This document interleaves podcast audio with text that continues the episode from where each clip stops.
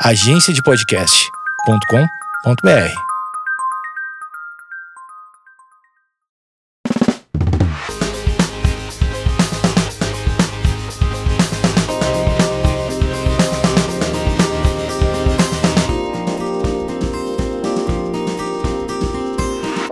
Oi, gente, bem-vindos a mais um episódio do podcast. Hoje eu estou muito feliz e honrada porque tem uma convidada muito especial, a Marta.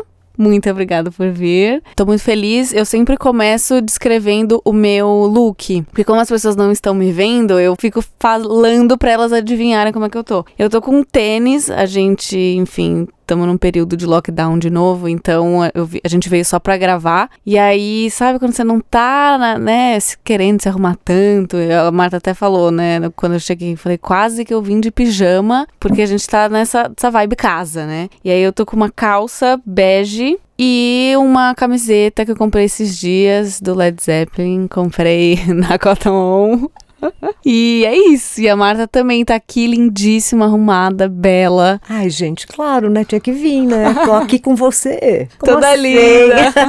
Bem-vinda, obrigada, Muito obrigada por vir. Muito obrigada, Maju. Olha, gente, um prazer enorme estar aqui. Primeiro, com a Maju, que é uma querida, que eu acompanho Pô. há muito tempo e que é uma pessoa muito querida e que eu admiro. Obrigada. E segundo, tá aqui com essa galera que tá ouvindo o Fala Maju, que eu acho que é muito legal. Sim. Eu vim vestida arrumada, gente, porque eu gosto de me arrumar mesmo. Eu ainda tô na vibe de tentar ser autoestima e tentar ser vaidosa. Então eu estou com um vestidinho, que eu não sei o nome do tecido, mas é um vestidinho verde com os tucanos bonitinhos. Ah, agora que eu percebi que era, são é, tucanos. São tucanos verdes, lindos. assim, bonitinho. E é um vestido levinho, porque hoje tá calor. E eu tô com tênis também, porque agora no lockdown é só tênis, porque eu faço caminhadas. Então eu paro o táxi na metade do, do lugar e Adorei. vou caminhando a pé.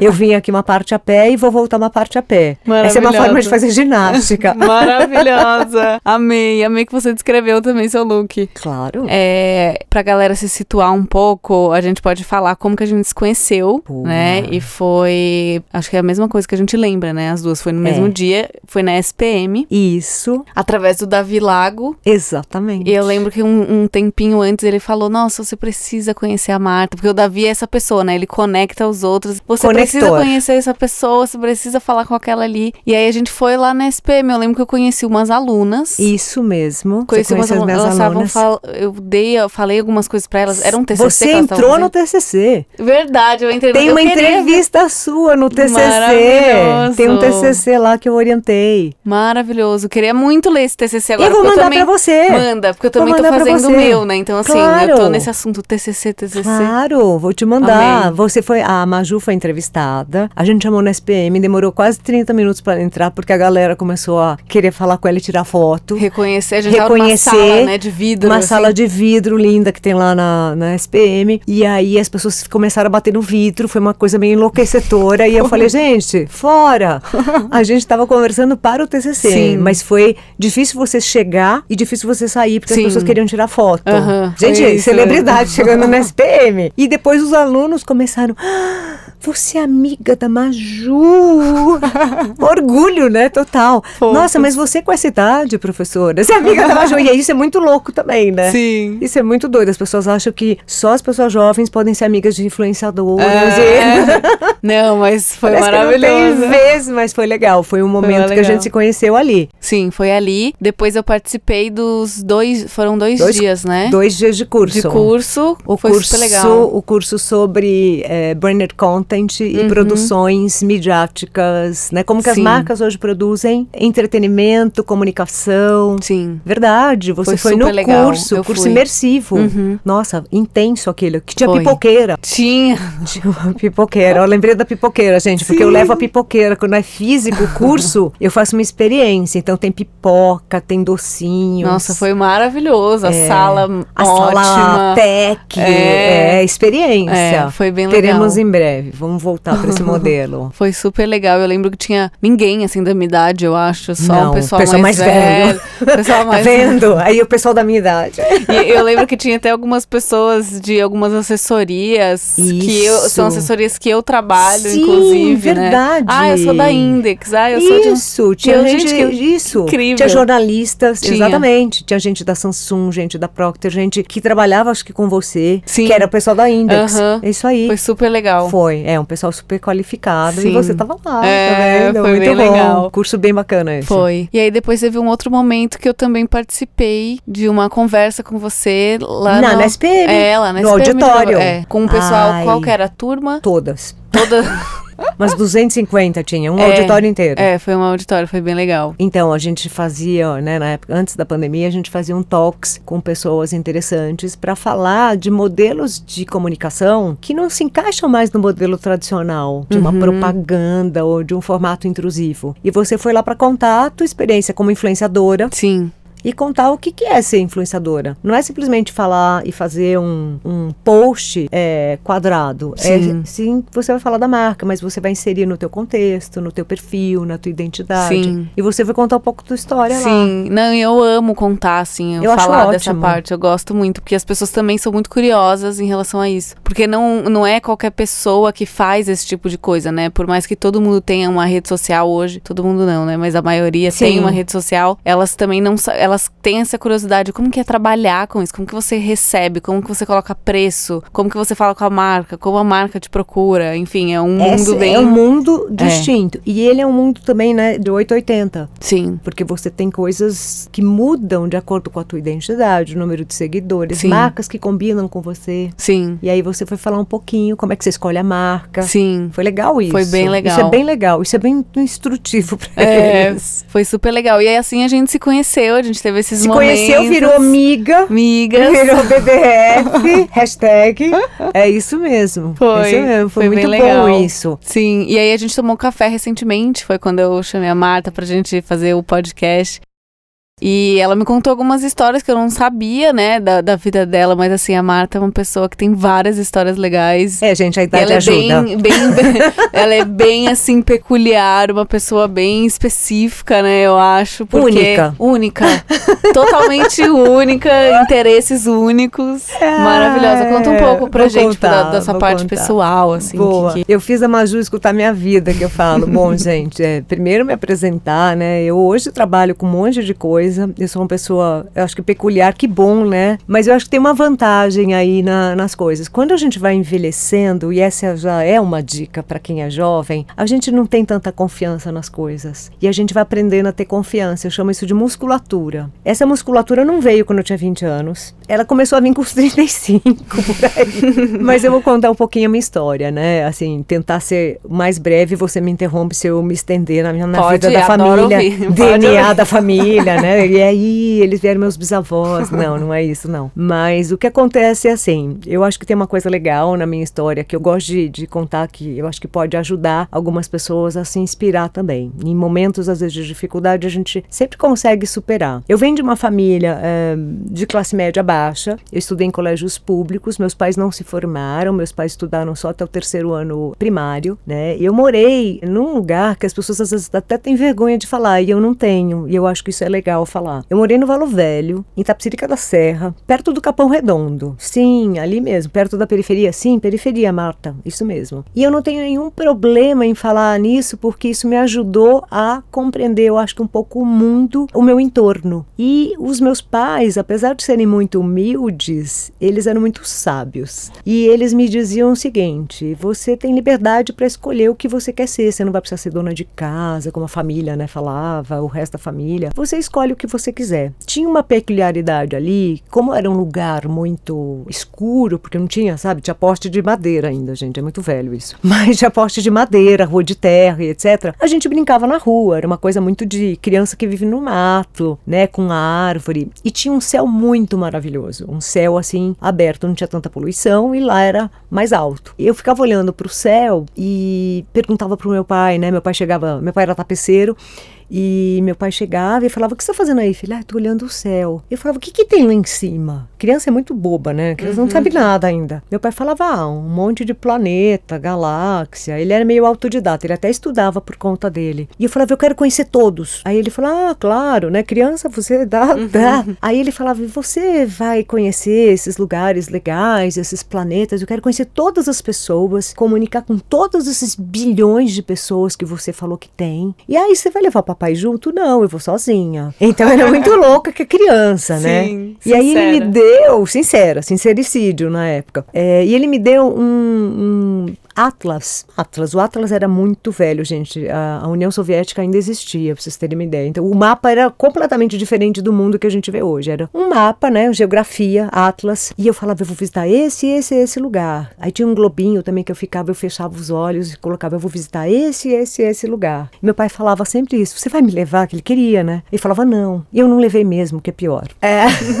Porque era criança, mas eu acho que eu fiz um pouco da, meu, né, da minha profetização de criança. Eu quero conhecer o mundo, eu quero viajar. E o que aconteceu depois de tudo isso é que eu entrei na faculdade, é, a duras penas, eu comecei a trabalhar com 14 anos, muito cedinho. Né, trabalhei de secretária, recepcionista, office girl. Fazia de tudo um pouco, fazia bolo, fazia bijuteria, ia na 25 de março, comprava as coisas para poder pagar a faculdade. E aí eu na faculdade eu consegui entender o que, que eu queria mesmo. Eu entrei na SPM, eu entrei em jornalismo, mas não fui. Acho que seria uma jornalista pesada, dessas bem bravas, mas eu não fiz jornalismo. Ao fazer a própria SPM, né, onde eu estudei hoje eu dou aula, que é, é muito legal, eu acabei seguindo a carreira aí de marketing. Eu virei uma pessoa da área de marketing. Então eu cuidei de marcas do tipo Parmalat, Sadia, Cargill, Pomarola, óleos, enfim, todo mundo do mundo aí, né, da, da do consumo. E foi interessante porque eu passei muitos anos nisso. É, e eu aprendi uma coisa: nunca tá pronto, nunca tá perfeito, apesar de eu me cobrar, né? Uhum. E eu trabalhava tipo 24 horas. E o que aconteceu nesse meio tempo é que eu viajei para muitos lugares. E eu conheci muitos lugares. Por incrível que pareça, aquilo que eu falava que eu queria conhecer, eu conheci mesmo. Uhum. E eu conheci vários lugares trabalhando, porque eu tinha que viajar para vários lugares fora do Brasil. E eu falo que isso eu chamo de autoprofetização, porque em algum momento eu escrevi isso na minha cabeça, printei Uhum. e comecei a viajar. E não é que eu viajava com o meu dinheiro, gente, era o dinheiro da empresa, graças a Deus, né? Porque era muito caro. Eu fui pro Japão, Sim. fiquei um mês, na, né? Um mês, Japão, Tailândia. Olha que sensacional, né? Maravilhoso. Conheci muita gente, conheci muitas empresas e depois de um tempo eu voltei justamente a pensar que carreira que eu queria para minha vida, que, que vida que eu queria. Eu já estava muito cansada de fazer o que eu, que eu queria e fui fazer um ano sabático. Ai, gente, é uma Chique, né? delícia, Fazer ano chique. sabático. E ó, eu fiz em um lugar, eu fiz na, na Costa Malfitana, não é pouco. Não, não é. Não tipo, é pouco. Um ano sabático, tipo. Você vai falar, ela ficou milionária. interior, não, aqui. não, não, é em Ubatuba. Mas a história é boa, porque na realidade eu fui para casa emprestada de uma amiga, de uma querida, e ela falou assim: "Olha, eu tô achando você meio abatida, eu tinha saído da empresa, eu tinha sido mandada embora, eu já não queria mais trabalhar naquele modelo, eu não queria mais ser executiva bam bam bam, não aguentava mais um monte de gente". E aí aconteceu uma coisa muito louca. Ela falou: "Vou te emprestar a chave da casa". Eu achei que era a casa de Ubatuba. Aí ela falou: "Ó, vem aqui pegar". Eu falei: "Ah, me manda uma pinha que eu vou de carro, acho que eu vou levar minha mãe, né?". E aí ela falou: "Não, uma pinha como? Você vai pegar um avião". Eu falei: "Para para Ubatuba?". Ela falou: "Não, eu tô te emprestando a casa de Amalfi". Eu falei: "Tá louca?". a casa de Amalfi, uma casa da Costa Amalfitana pendurada num morro. Não, tô falando sério, isso é verdadeiro, isso Sonho. não é, isso é storytelling puro, mas a minha vida teve umas coisas maravilhosas. Encontrei as pessoas certas na hora certa. E essa pessoa assim, como assim? E a casa não tem ninguém? Não, meu pai não tá indo pra lá, ele mora aqui, eu também não tô indo. Eu falei, você tá brincando? E ela me emprestou. E foi lá que eu não tive mais carro da empresa, nem cartão corporativo, eu era Marta Terence da Rua Não era mais a Marta Luiz, a diretora Aham. de algum lugar. E aí foi muito louco, porque eu falei, antes de qualquer coisa, eu tenho que ser eu. Uhum. E isso me deu um gás para pensar assim: que, que vem daqui para frente? O que, que eu quero Sim. ser? O que, que eu quero fazer? Eu sou jovem, eu ainda tinha 40 e poucos anos. Quer dizer, eu achava jovem, tá, gente? Eu acho Super jovem ainda jovem. hoje, 40 e poucos anos. eu sei que para quem tá ouvindo aqui, 40 e poucos já é bem velho. É o dobro, às vezes. Mas pensa assim: a gente tem que ir se achando cada vez mais jovem, cada vez mais Sim, sábia. Não, total. Tá, então vamos lá.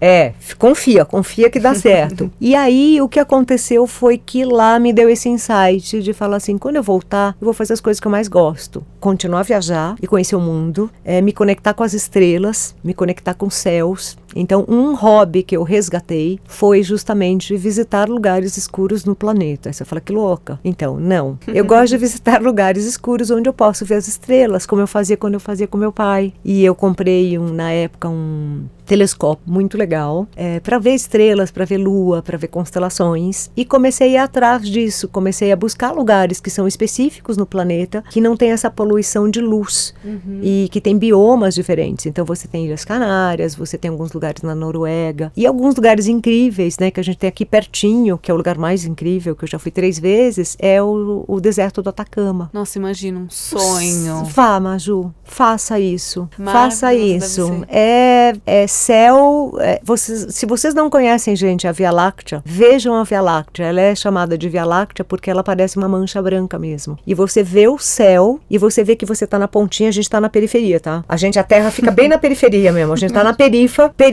da, dessa, dessa galáxia, que é a Via Láctea. Mas aí você consegue ver a ponta. E você vê algumas outras galáxias, tipo Andrômeda tal, a olho nu. Mas se você tiver um telescópio no meio do deserto, você vai ver, inclusive, nascentes de estrela. Nascentes Gente. de estrela e de planetas que estão começando a nascer agora. Então, eu comecei a fazer isso, comecei a viajar, é, fui para lugares estranhos. É, e um deles foi também em Alta, que é a segunda cidade mais longe do mundo, fica no norte da Noruega, no Círculo Ártico. E lá eu fui buscar a aurora boreal. E eu contratei um norueguês lindo de morrer para caçar a aurora boreal comigo. Será que tem alguém aí que queira caçar a aurora boreal? Gente, eu dou o telefone dele. ele tem 1,90m, ele é gato, mas ele tá agora comprometido. Na época ele não estava. mas eu nem sabia que ele era tão lindo. Mas se eu soubesse, teria marcado uma semana de aurora boreal. Mas ele era caro também, muito caro. Porque caçar aurora boreal não é barato, gente. Eu demorei 50 anos para poder caçar a aurora boreal.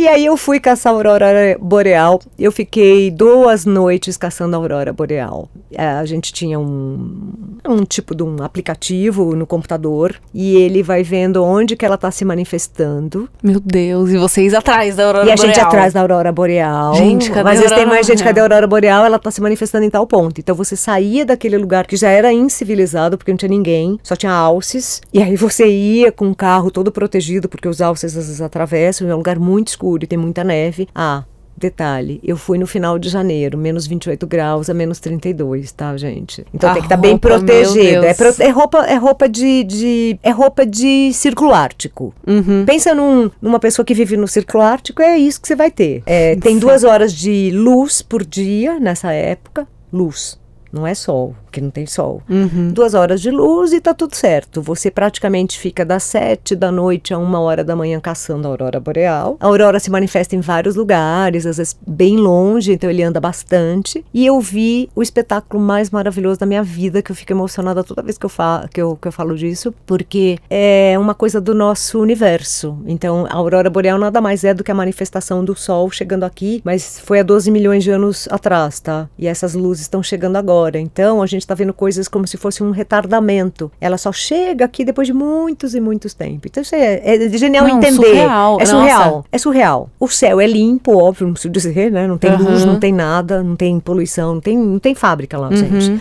Não tem nada. A cidade tem 12 mil habitantes, mas você vai para fora da cidade. Então Nossa, você anda mais uns longe. 30 quilômetros. É o círculo ártico, literalmente tá? Gente. É, eu vou colocar no meu Instagram depois, porque tem uma fotinho que eu tirei do avião, porque é um perrengue chegar lá, tá? Um perrengue. Demora muito tempo. Você tem que ir para Oslo, depois de Oslo vai até Tronson, depois de Tronson espera uma nevasca de 8 horas, come pizza de alce e aí vai para lá. é isso, que é o que tem também. E uma banana quase 60 reais, que é o que eu comi. Isso para chegar lá, é legal. Mas aí a felicidade é que tem um norueguês lindo te esperando que você nem sabia que ele era bonitão. Não, então daquela ele é bonito e ainda vai, então, e ainda ele vai te mostrar a aurora boreal à noite. E ele fazia um café maravilhoso para mim. Ele levava uma Fofo. térmica cheia de café porque ele gostava de café, sabia que eu era brasileira. Acho Querido. que ele gostou, é, acho que ele gostou de ser brasileira, ele ficou em... E aí eu fiz o meu famoso café conversation, que é o café que eu tomo há 30 anos anos. Sim. Num lugar. Que ninguém. Que ninguém. Nunca foi. É, foi, mas assim, brasileira. Esse café. Eu fui a primeira brasileira é. que ele conheceu, ele achou esquisito. Porque as brasileiras, né? Brasileiro abraça, Sim. a gente é sorridente, ele é um cara sério. Aí no final ele já tava me abraçando também, tava tudo ótimo. E aí eu, eu acho que é legal contar isso, porque essa autoprofetização de alguma forma, gente, ela me ajudou a entender que tudo aquilo que eu queria na minha vida, que era conhecer gente, ver céu, é, me conectar às pessoas, né? Eu, eu tô conseguindo. Demorou, uhum. ralei, continuo ralando, trabalho que nem uma louca. Enfim, tem tantas coisas, mas eu acho que a gente consegue superar. Sim. E eu acho que isso é legal entender. Então, minha vida, ela tem algumas peculiaridades. É, eu faço cursos esquisitos, às vezes, eu gosto dessas coisas, eu faço astronomia, já fiz cursos, já fiz várias coisas. E tô esperando a pandemia, né? E a vacina para poder sair por aí. Tá? Uhum. O próximo destino voltar. é voltar. O próximo destino é Ilhas Canárias. Eu quero ficar um mês lá, justamente visitando esses modelos. E no ano passado, antes da pandemia, Maju, eu consegui viajar. Antes da pandemia. A pandemia ainda não existia. Eu viajei. E eu viajei para o deserto do Atacama. E no deserto do Atacama, eu queria visitar um lugar que chama Alma que é o maior observatório do mundo de buracos negros no planeta, tá? E ele fica lá porque ele fica a 5.500 de altitude, tá? Então é o único lugar que dá para ver, enfim, é o melhor lugar. Esses satélites são do mundo inteiro, é uma cooperativa. E lá só entra astrônomo, astrofísico, astro alguma coisa, acadêmicos, uhum. top, astronauta, só esses tops. Uhum. E eu na maior cara de pau, porque eu sou mesmo, tá? É por isso que você dá risada, né? Mas ajuda a risada, porque às vezes eu, eu falo que a idade ajuda muito isso essa autoconfiança de falar uma besteira e tudo bem. Uhum. Eu pedi, eu mandei um e-mail para eles e falei que queria conhecê-los. E aí eles acharam esquisito. Aí eu falei, eu sou professora, eu estudo storytelling, eu dou aula de storytelling, eu tenho um livro, eu quero produzir um capítulo sobre ciência. E é verdade tudo isso. Uhum. Aí eles falaram, então pode vir. E eu fui. E para isso eu tinha que me preparar, porque são três estágios. Você tem que subir primeiro 2.500 metros, passar por um médico, fazer exame de sangue, fazer oxímetro para ver a, a, pulsação, porque você vai subindo muito rápido. É muito pesado. Lá, essa coisa da altitude é muito forte. Você pode passar muito mal. Uhum. Se eu tiver com batimento cardíaco, não pode. Aí eu falei, bom, eu tenho que estar bem. Eu passei um mês, gente, eu odeio ginástica. Passei um mês fazendo ginástica todos os dias, só para poder subir 5.500 metros no mesmo dia, sem enjoo, sem nada. Se mesmo você vai com o balão de oxigênio na mão, tá? Tem que ir com o balão de oxigênio na mão e subindo com o oxigênio. Mas eu tava ótima. Aí ele falou, nossa, sua pulsação tá ótima. Eu falei, faz um mês que eu tô treinando, faz oito. Eu me eu preparei, eu me preparei para estar aqui. Aí eu entrevistei o presidente do, né, o, o CEO, tirei foto com todos os satélites que estão lá, todos os satélites, todos os telescópios, são 75 telescópios gigantes para ver o buraco negro. E eu fiz essa entrevista e ainda peguei um nativo local que fala da astronomia da época dos incas, na época mais antiga, na época dos maias, ou seja, uma pessoa que é de lá, que nasceu lá e contou por que, que aquele lugar é tão especial há muitos e muitos anos atrás. Não, maravilhoso. Essas Quanto histórias tempo você loucas. ficou? Lá você só pode ficar poucas horas. Você tem que descer. É, você não pode Sério? ficar. Sério, você pode ficar meia hora ali em cima e descer. Quem trabalha lá tem uma vida completamente diferente. Eles têm que ficar sete dias trabalhando e folgar 15 dias por conta de coagulação, pulmão. Que Gente, é muito tô chocada. É muito legal. E eu fui nesse lugar, legal. não é legal? E eu fui antes da pandemia. Que bom. Muito legal. Nossa, eu nem. Eu queria contar assim, isso, Eu nem é. imagino como deve ser. ah, eu vou postar uma foto hoje no Insta. Eu, Eu tava com saudades ver. desse lugar. Eu quero ver. Eu tava com saudades desse lugar. Além de ser um perrengue, de tipo assim, é um planejamento, não é qualquer lugar, não é pegar o carro e ir pra praia. Não. É, é uma outra, é assim, uma outra dimensão. É, você você É. tem que gostar muito. Isso. Tem que querer E- muito, vai. Não, essa história do que você sobe com um cilindro Sobe e com cilindro. Não, fiquei chocada, Sobe mas são muito cilindro. boas. São umas histórias muito que você não ouve de qualquer pessoa, porque É. não é todo mundo que faz esse, esse rolê. Esse né? rolê, exatamente. É, dei um rolê lá e eu cheguei em São Paulo, fechou, deu lockdown. Então não é, não é, é claro que tem sorte.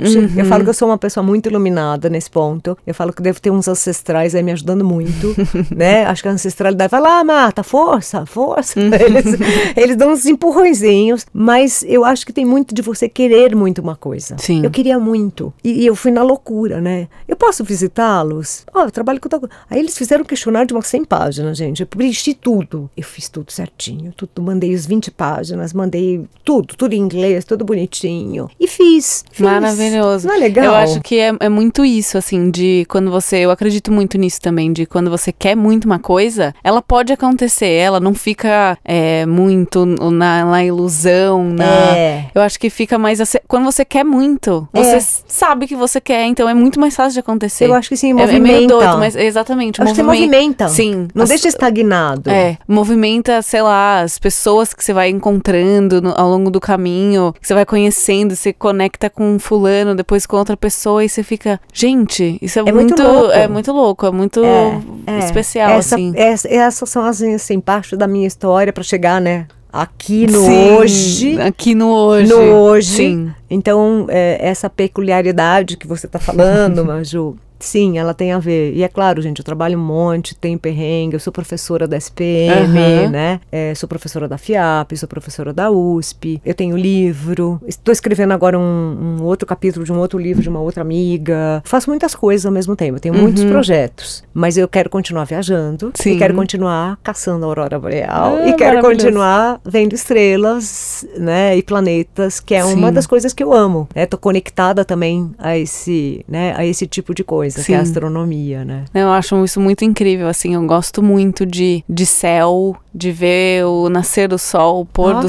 sol, de, de ver a lua, eu gosto muito, assim. Eu não tenho um telescópio, mas eu já pesquisei uma época pra eu comprar. Eu falei, eu acho que Compre. queria muito comprar pra dar Compre. uma olhada, Você assim. viaja fora de São Paulo, você consegue ver. Aham. O meu telescópio eu não tenho mais. Eu dei para uma criança querida, uma criança que tinha aquele mesmo problema do Stephen Hawking. Lembra do Stephen Hawking? Aquela, aquele, aquela pessoa que tinha ler, que ele era todo, ele estava numa cadeira de toda de rodas, que ele falava. É um grande astrofísico aí é, do mundo. E essa criança um dia me falou, filho de uma pessoa que eu conheço, me falou que ele queria ser astrônomo que nem ele. E eu, naquele momento emocional, eu não tive dúvida. Eu dei o meu, meu telescópio para ele. Fofo. E hoje a mãe dele fez curso de astronomia para aprender a mexer, para cuidar acredito. dele. É, porque Incrível. ele não consegue mexer, né? Aham. Então a mãe ajuda e esse telescópio tá com ele. Mas eu tô Incrível. comprando um outro agora. Eu tô comprando um outro agora porque eu quero ter o meu para viajar. Maravilhoso. É uma delícia. Nossa, é uma delícia. deve é maravilhoso. É. Dá um pouco de dor de cabeça e pescoço porque você fica muito tempo. Sim. Mas é maravilhoso. Nossa, eu quero muito conhecer o Atacama. Vá. Quero muito. Vai, te dou Quero. todas as dicas. Eu já fui três vezes. Conhece tudo, três vezes. já é amiga é, é, não sou amiga, mas assim, eu conheci o Atacama 12 anos atrás, ele no meio e ele o ano passado. Eu já fui em vários momentos. Tem Uhum. um, tem, existe um hotel lá, é um hotel Domo, que fica em Alpisco, não é exatamente no deserto do Atacama, mas é perto do deserto. Que é um hotel é, que você fica num domo, ou seja, uma coisa redonda, você abre e você tem um telescópio na cama. E você Sonho. fica vendo ali, é muito legal e acompanhada, tá?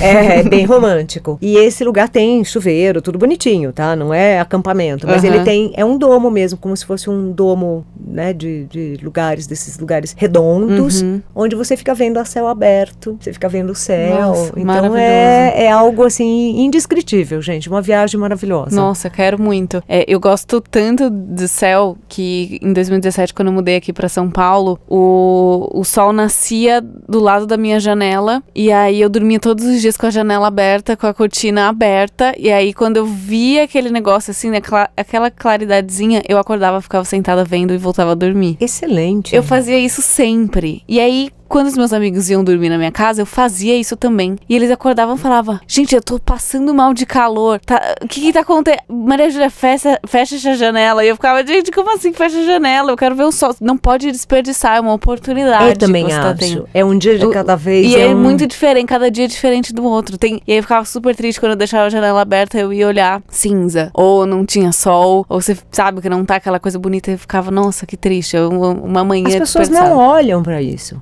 A gente perde um pouco esse contato com a natureza que está aqui. É.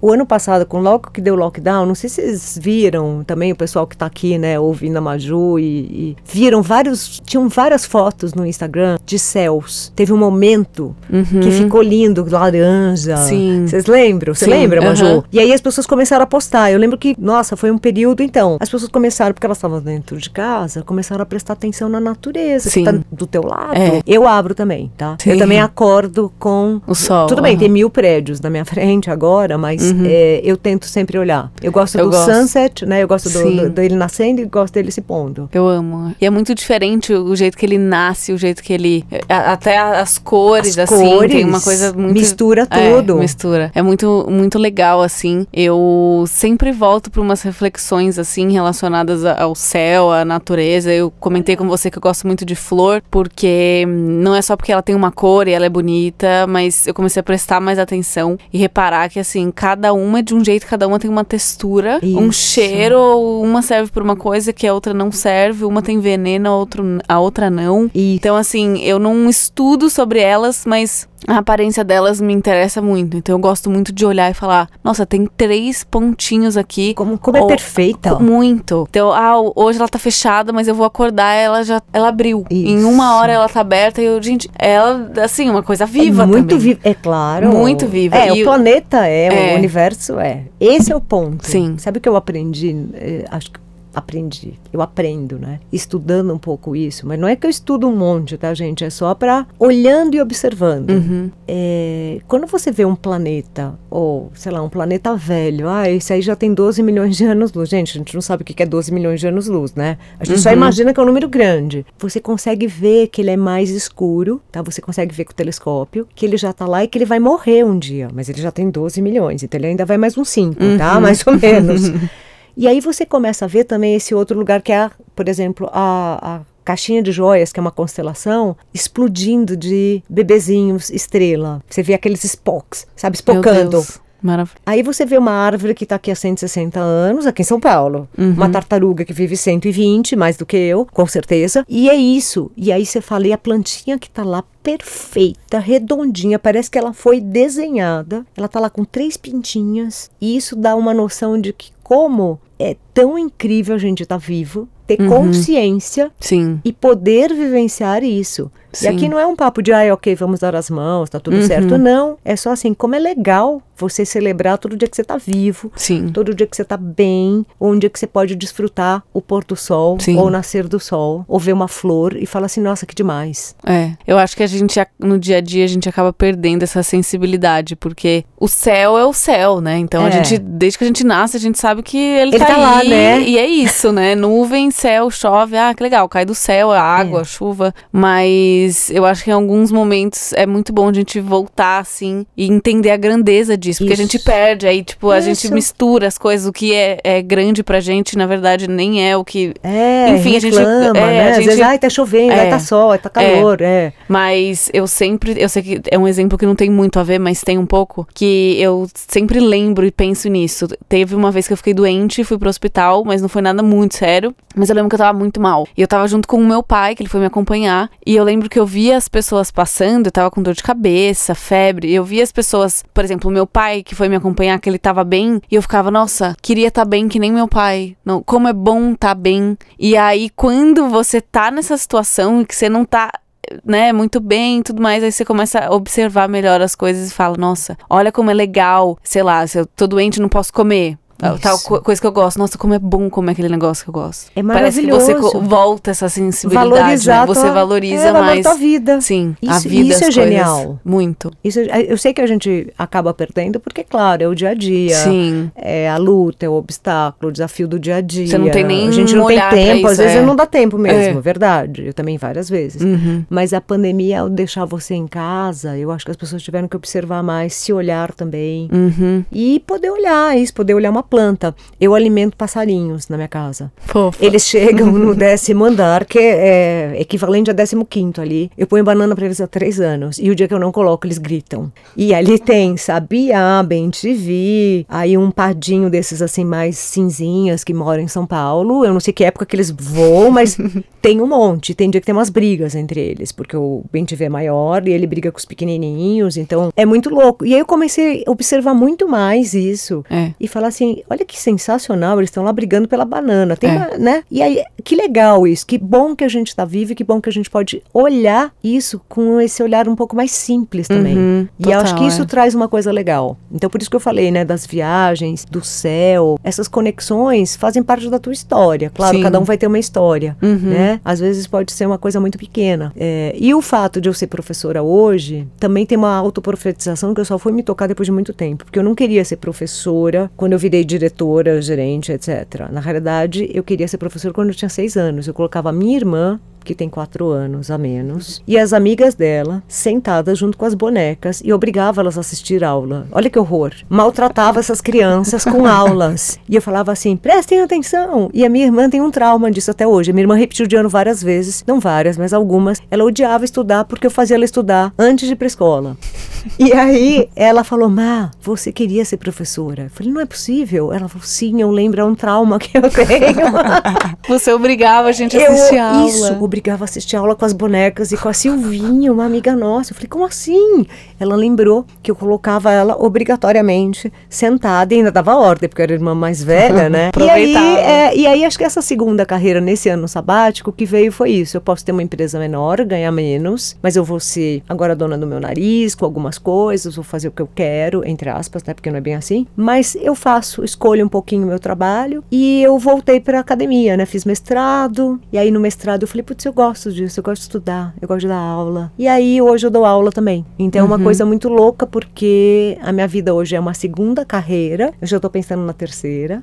eu acho que vem uma outra coisa por aí que tá nascendo na minha cabeça, mas essa segunda carreira que é a atual, eu acho que ela me trouxe também alguns aprendizados. É, eu dou aula hoje para muitos jovens e eu aprendo um monte. Então eu tenho vários alunos que me ensinam todos os dias. É difícil? É, porque a minha geração foi uma geração analógica, uma geração que não tinha tanta comunicação, né? A gente não tinha tanta coisa. Tem sido um desafio. Eu já dou aula há mais de oito anos, mas o que eu percebo é, para quem gosta né, de dar aula ou para quem gosta de estudar, é um aprendizado constante. Então, você Sim. que está estudando agora, Uhum. tem aquele prazer também em você fazer Sim. uma coisa legal, uma coisa que você gosta. Sim, né? Então, dar aula para mim também é legal. Eu gosto. Uhum. Tá? Então, tem sido assim um desafio super interessante, difícil, mas que eu tô conseguindo também. Então, eu dou aulas nesses lugares, dou curso, tenho curso, enfim, EAD, tem várias coisas, gente. Uhum. Eu gosto de fazer várias coisas ao mesmo tempo. Quantos alunos você tem atualmente, você sabe? Atualmente, por semana, eu tô em 500 a 550.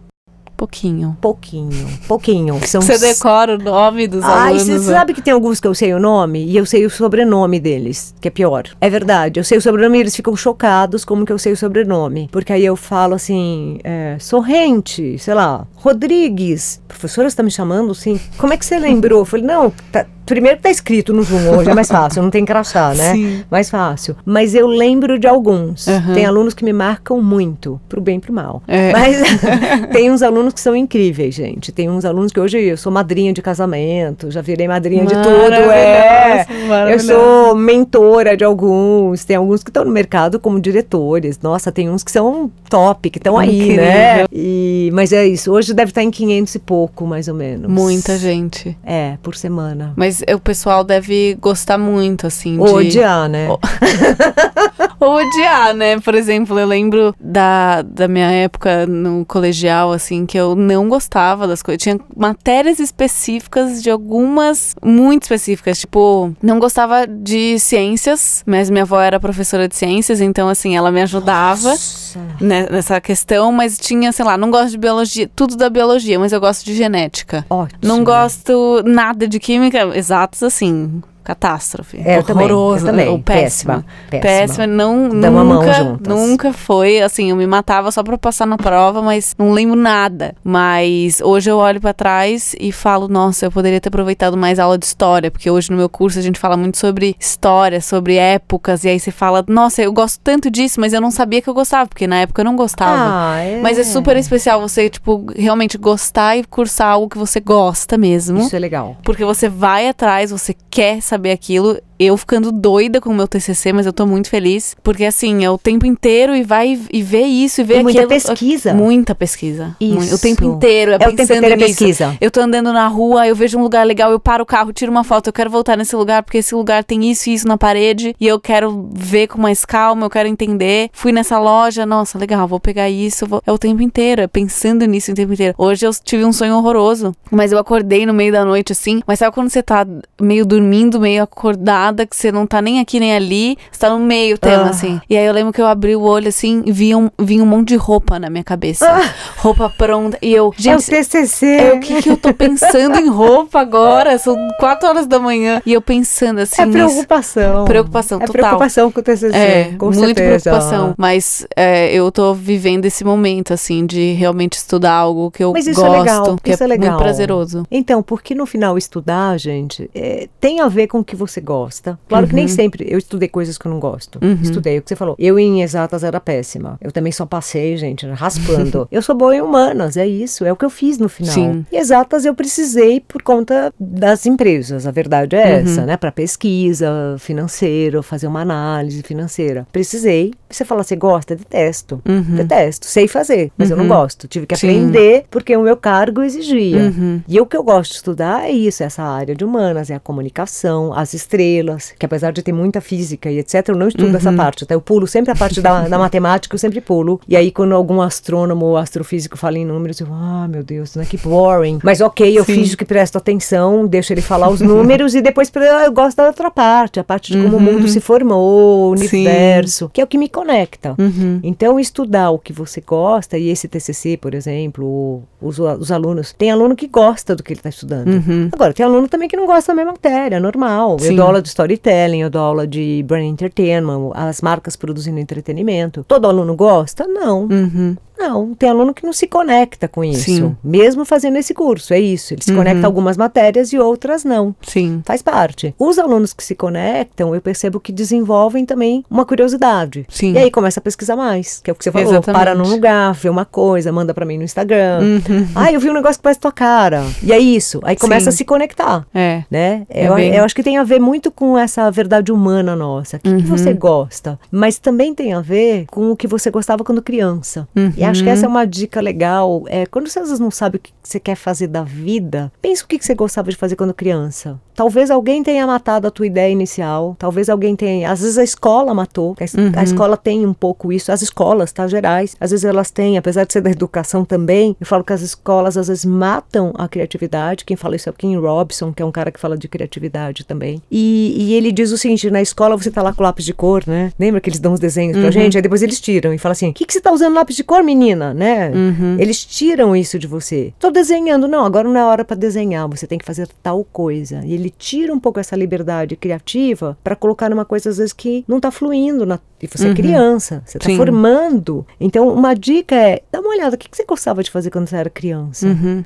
Você, quando contou que você gostava de dar aula, de brincar, assim, eu lembrei que é, é bem isso, assim, é legal você voltar e tentar lembrar o que você fazia, porque eu lembro quando eu era criança eu queria ser chefe de cozinha. Mentira. E aí eu, eu tinha um jogo, eu tinha um Nintendo DS e eu tinha um jogo do Jamie Oliver. Mentira. Nossa, eu era apaixonada e eu assistia programa de TV, era Cláudia, sei lá qual era o nome da, Sim, na Gazeta. sim. E aí minha avó assistia Sim. muito, minha avó fazia muita receita e eu assistia e eu ficava, nossa, um dia eu vou ter dinheiro pra comprar pasta americana e fazer um bolo de pasta americana. Olha que. Era o meu sonho, porque eu, assi- eu vi, Agora eu você pode comprar pasta americana. Eu, eu falava, como que dá pra comer isso? Qual que é o gosto disso? Eu tinha muita curiosidade. E eu lembro que na minha formatura do quinto ano a gente fez toda uma dança, uma apresentação com o pessoal da sala. Depois tinha uma entrevista de aluno pra aluno que você ia passando o microfone. Ah, quando eu crescer eu quero ser. E você tinha que falar. E eu falava, ah, chefe de cozinha. E hoje, assim, eu não sei fazer nada na cozinha, eu sou péssima. Sério? Eu gosto, assim, de fazer algumas coisas, mas o bolo eu nunca fiz. É mesmo. Já tentei muita coisa, eu não, não sou muito boa com tempo. Eu sou boa em, sei lá, em perceber algumas coisas na cozinha, mas não total. Aquela pessoa que, não, faz tudo no olho, sabe? Eu não sei muito, não sou muito essa pessoa. Mas eu queria muito ser chefe de cozinha, só que eu também gostava muito de brincar. As minhas brincadeiras era montar passo de dança, era tirar foto, era assim, ah, vamos lá, vamos fingir que é me trocar. Eu- Eu, Então. amava, eu pegava uma roupa, pegava outra, Tá aí. misturava. Então. Eu amava fazer isso. Então, acho que isso tem muito a ver. É bom Criação. realmente. É. E cozinhar é criação. Uhum. É criar repertório. Então, Não, já- e o que me deixava é, é, fascinada por aquilo, por exemplo, a pasta americana é tipo uma massinha, né? É. Então, assim, eu olhava as cores daquele negócio e falava, Porque é nossa, fica lindo. Que Isso. dó de cortar esse bolo. uma visão, talvez, também aí, que a gente chama, né, da, essa inteligência visual. Que você já se conectava às cores. Uhum. Sim. Que é uma coisa que você trabalha no teu dia a dia como influenciadora. Sim. Você trabalha com essa estética. Sim. Então, no fundo, Então, você que criado. Você quer Sim, bonito. exatamente. Não pode ser gostoso. Então, você vai querer saber a Sim. curiosidade. Mas Sim. o que é legal é que você está se conectando a um tipo de estética criativa. Uhum. E isso eu acho que é o que você faz. Sim. Eu vi uma foto sua que eu amei. Azul, blue, De Vivara. de Vivara. Eu amei. Eu porque gostei. eu achei a composição. Então, Uhum. eu acho que ali tem uma estética que obedece à tua identidade e à identidade da marca. Sim. E eu acho que não é todo influenciador que consegue, às vezes, olhar ou ter esse, esse de falar: não, peraí, aqui tem que ser tal coisa. O texto tem que corresponder à imagem Aham. de um jeito muito sutil e que é simples sem ser simplório, mas que Sim. traz uma beleza. Ele virou até a parte da aula, tá? Depois eu te mando. Amei. Verdade, eu vou tirar uma foto, tá numa parte da aula, porque eu falei, olha aqui, gente, é assim que tem que ser feito. Cuidado, às vezes, em colocar muita informação, ou muita cor, ou muita informação no, no lugar, porque perde. Uhum. É. E acho que o teu olhar é muito estético. Você tem Obrigada. um olhar estético. Eu gosto disso. Obrigada. Eu vejo os elogios. Hoje você colocou, acho que uma flor também, né? Uhum, E a minha flor. sobrinha elogiou. Minha sobrinha, ela, a. Natália, falou assim, ai, nossa, é bonito aquele material que ela faz, né? Não, eu gosto muito. Essa história da, da Vivara, é, eles me chamaram pra esse trabalho. Eu escolho as peças, depois eu, eu fotografo da melhor, do jeito que eu quiser. Ou na minha casa, enfim. E aí eu falei, vou fazer uma foto em estúdio. Só que uma semana antes eu já tinha feito Vivara. E aí você fica, meu, é só foto com a mão no rosto, eu não sei mais o que fazer, preciso inventar alguma coisa. E aí eu lembro que eu cheguei no estúdio, inicialmente eu ia fazer num fundo branco, mas eu vi um fundo azul, eu falei, vai ser nesse fundo azul. E a roupa que eu tô é uma roupa fofinha, assim, parece até um pijama. Isso. Não é nada muito chique. E eu falei, eu Isso. sei que essa coleção, e é joia, eu sei que, sei lá, essa coleção era da Marina Rui Barbosa. Falei, eu sei que as outras influenciadoras que vão fazer, elas vão fazer uma coisa chique, porque é joia. Então você vai estar com um vestido bonito, uma maquiagem impecável pra mostrar aquela joia. E eu falei, eu quero mostrar a joia como joia, mas eu também quero mostrar num outro contexto. Num contexto que eu Isso. tô com uma roupa fofa, não tem nada de chique, só que a joia, e com a cor também, que é uma cor de. A, a coleção era de aqua. Isso. E eu falei, o que que eu vou fazer? Ou eu faço uma foto dentro da água, Sim. ou eu vou inventar alguma coisa, ou que isso se conecte com, com aquele produto ali de Isso. alguma forma. Eu fiz isso também com a Nivea. Eu vi o fiz um Nivea. antitranspirante, eu fiquei pensando, que roupa que você usa pra fazer foto de antitranspirante? Porque eu não queria fazer uma coisa é, de regata mostrando a axila, É, né? Eu falei, é, né, é, é, não- clichê também, é, E né? eu falei, não, não, Não queria. é por aí, é. E aí eu peguei uma roupa, uma peça que eu já tinha colocado na minha listinha pra colocar no Enjoei, porque eu comprei uma Sim. telinha, tipo uma blusa assim com umas bolinhas brancas que eu nunca usei. E eu falei, eu acho que vai sair uma boa foto, porque a base desse desodorante, desse antitranspirante, ele é de leite. Então, como ele tem umas coisas mais claras, Ó, eu também legal. tava com uma roupa, uma calça branca, então eu falei, eu quero num fundo, num céu aberto pra também dar aquele ar de eh, estou respirando, Sim, livre, né? A sim. axila livre. Sim. Eu tava com o braço pra cima, mas a axila não apareceu diretamente. Ela aparece na transparência da blusa, mas ela não aparece direta. E eu falei, eu acho que vai dar pra associar alguma coisa sem ficar muito óbvio e ao mesmo tempo sem ficar muito simples demais. E é Muito assim, legal. foi um desafio, porque eu falei, o que, que eu vou fazer? Então, Mas esse, nesse período que, vo- que eu fico pensando e fico tentando criar, é o que eu mais gosto. assim. Mas, Maju, é um isso é processo bom. criativo. Sim. Isso é o processo criativo seu. Uhum. Você tem esse processo. E talvez Sim. você está resgatando ele lá da Maju criança. Sim. Que queria ver a pasta americana colorida. Sim. Mas que gostava de trocar de roupa. Você Sim. entendeu? Eu acho que esse processo criativo que chega hoje pra nós, que eu acho que é legal no teu caso, é como que ele chega na marca, como que ele chega nas pessoas, como que ele chega na, né? Hoje eu dando aula de comunicação e de- dessas marcas produzindo conteúdo, eu falo que é isso que a gente precisa encontrar. Esse Sim. match, esse ponto de equilíbrio e não simplesmente as coisas expostas, porque eu não quero ver marca também só falando comigo de um jeito intrusivo. Eu quero que a marca converse junto com a identidade de quem tá por trás. Sim. E eu acho que isso você faz. Por isso que eu te falei que chamou atenção, porque eu não sabia se era você ou se era a marca, mas eu entendi que ali era a cara da Maju. Uhum. Então fica com uma coisa bacana, Sim. Entendeu? Fica, fica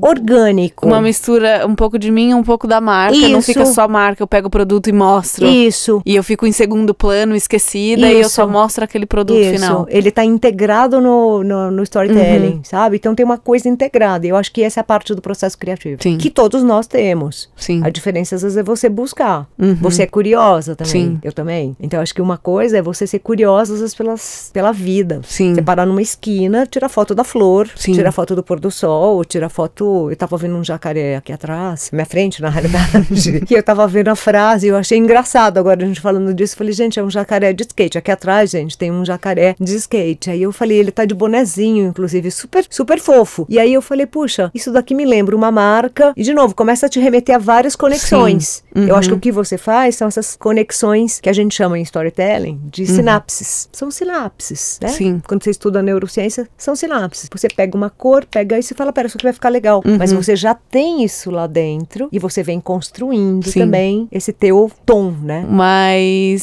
se você, sei lá, além dessa dica que você deu sobre a pessoa tentar resgatar e lembrar daquilo que ela gostava muito na infância, você tem alguma outra dica? Pode ser uma dica, sei lá, da vida, uma dica mais voltada pro, pro que você faz. Olha, eu acho que é assim, Maju. Nossa, parece dar dica. É, É difícil, né? É difícil, fica, porque, "Nossa, o que nossa, que eu-" qual é que eu vou escolher, né? Ainda mais a gente fica querendo escolher a melhor para o É. teu público, né? A melhor que- do pessoal que está ouvindo aqui o Fala Maju. Mas tem uma coisa que eu tenho dito para as pessoas que é seja curioso, seja curiosa, porque às vezes a gente se acostuma mesmo com as coisas e fica no que eu chamo de zona de conforto. Uhum. Sempre vendo as mesmas coisas, os mesmos filmes, as mesmas músicas, é, vendo as mesmas pessoas, conversando com as mesmas pessoas. E ao não ser curioso, você não aumenta teu repertório de vida. Sim. E ao ser curioso, você expande, eu acho que teu universo de inovação, de criatividade, de coisas que podem acontecer, de conexões, como Sim. Você falou. Uhum. A gente vai se conectando, né? A gente falou do Davi. Uhum. Davi é um conector, eu também adoro conexão. Então seja curioso, é, seja curiosa, procure coisas diferentes, é,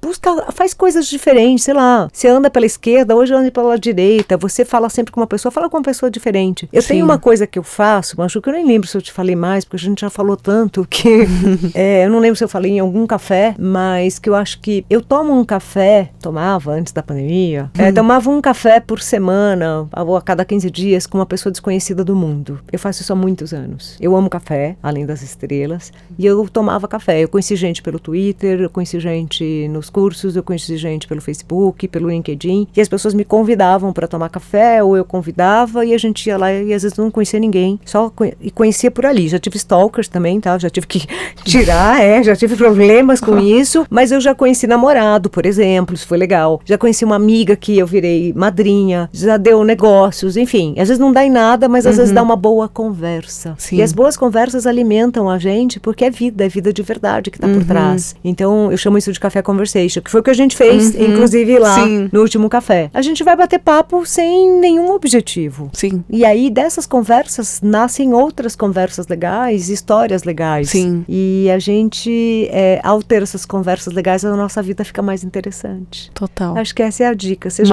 Maravilhoso. Mara- eu amo, assim, eu, eu sou muito curiosa, eu amo conversar com as pessoas que, que são diferentes, que não fazem o que eu faço. Na verdade, eu tenho menos interesse de falar com as pessoas que fazem a mesma coisa que eu. Eu também. Porque eu, eu olho e falo, ah, eu já, Já sei, né? não quero saber sobre isso, mas eu tenho muito interesse, eu gosto muito de ouvir. É, e se for pra eu dar uma dica também, vai ser um pouco, tem um pouco a ver com o que a Marta falou, mas uma coisa que a pandemia me ensinou, assim, eu passei um tempo final do ano, obviamente com todo o cuidado do mundo, eu tô, tipo, desde o começo da pandemia sem abraçar a minha avó, meu avô, tipo, se Isso é encontra, mas assim, sem, Uhum. sem tocar. E eu lembro que eu falei, nossa, eu tive que vir pra cá porque tá tudo parado. Eu nunca passei tanto tempo com a minha família igual dessa vez, porque eu passava um final de semana voltava três vezes no ano. E eu comecei a ir pra lá muito mais. E eu comecei a ouvir mais as histórias da minha avó. E isso é muito, assim, valioso, porque eu tenho um. Tinha um tio, ele faleceu há uns anos. E às vezes eu lembro dele, de algumas coisas que ficaram, coisas que eu lembro que eu falo, nossa, eu queria ter aproveitado muito mais ele. Queria ter conversado e, e perguntado mais sobre a vida dele, sobre as coisas dele. Olha isso. Porque tudo bem que eu era bem mais nova na época, e quando a gente é novo, a gente não quer falar com adulto, Não. a gente não quer saber. Não. Não quero saber qual que foi a história, a gente não quer De saber jeito nada, nenhum, de jeito né? nenhum. E aí hoje eu olho, eu, eu quero ouvir as histórias da minha avó, então ela conta, não, porque no ano tal eu fazia isso, eu fazia aquilo, e você descobre coisas da sua própria família que você não sabia. E que você talvez nunca ia saber, porque você nunca quis perguntar. Então você fala, nossa, naquela época minha avó fazia isso, olha como ela era boa, ou nossa, eu descobri que minha avó cursava tal coisa, descobri que a minha avó casou, divorciou, como é que foi esse momento. Então, assim, eu gosto só de ouvir. E eu fico Então, escutando e eu histórias. falo, histórias. Isso é a base muito do legal. storytelling. Sim. Gente, a gente se conecta através das histórias. Sim. É, na- nesse livro, né? Acho que você viu, né, o livro. Sim, você eu falou tenho o até, você tem o livro, Uhum. que é o guia lá completo do storytelling. A gente fala um pouco que essas conversas, ela é que nos fazem humano. A gente lembra da onde a gente veio. Sim. Pra que que a gente vai, pra onde a gente vai, a gente Sim. conecta com a família, Uhum. com os amigos. A nossa história é construída, né, ao longo da nossa vida. Sim. E lembrar disso, conectar essas histórias, e aí de outras pessoas diferentes, como Sim. você falou, eu acho que enriquece muito, Muito. a nossa vida. Então, acho que a Acrescenta gente tem- muito, acrescenta né? muito. Eu aprendo muito com as histórias. E às vezes eu vejo, nossa, que história difícil de vida que essa pessoa teve, ou que história incrível. É, eu aprendo muito. Cada Sim. história que eu ouço é uma coisa legal. E isso vai entrando minha- na minha cabeça, né? E entrando como repertório também. Sim. E eu falo, puxa, que legal, né? Que eu conectei tanta gente. Sim. E tá lá na minha história também, que eu queria conhecer um monte de gente. Eu continuo conhecendo. Exatamente. Então, assim, a, a dica final seria escute mais, fale menos, escute mais as Escute histórias das mais, pessoas. Isso. É, eu, eu acho muito, muito valioso. E acho que é isso, É Marta. isso, se vocês chegaram amei. até aqui, esse É, podcast se vocês longo- chegaram até aqui, Se vocês chegaram até aqui, vocês gostam vocês de ouvir são guerreiros e guerreiras que gostam de boas histórias. Sim, obrigada, Marta, Obrigada, ter obrigada. Maju, amei. Amei muito. Amei. Beijo, gente. Ah, gente, fala suas beijo. redes aí pro pessoal, ah, é, gente, livro. se quiser é, seguir, eu tô como Marta Terenzo 9, gente, 9 é porque, enfim, é um problema. Eu fui stalkeada, como eu falei, então é Marta Terenzo 9, arroba Marta Terenzo Aham. 9, né, no Instagram, é Marta Terenzo, arroba, é, Ai, agora eu esqueci. Gmail, é, se quiser mandar um e-mail. E o livro é o guia completo do storytelling, da Alta Books. Quem me escrever, de repente, eu até consigo, acho que, um desconto de autora. Aí, quem me escrever mandar aí alguma coisa, né? Mandar tipo um oi, Uhum. eu mando um descontinho pra quem quiser. Maravilha. Tá bom? Obrigada, Marta. Imagina, gente. Beijo, pessoal. Se amei. cuidem, gente, é, mais. se cuidem. Beijos. Beijo. Tchau.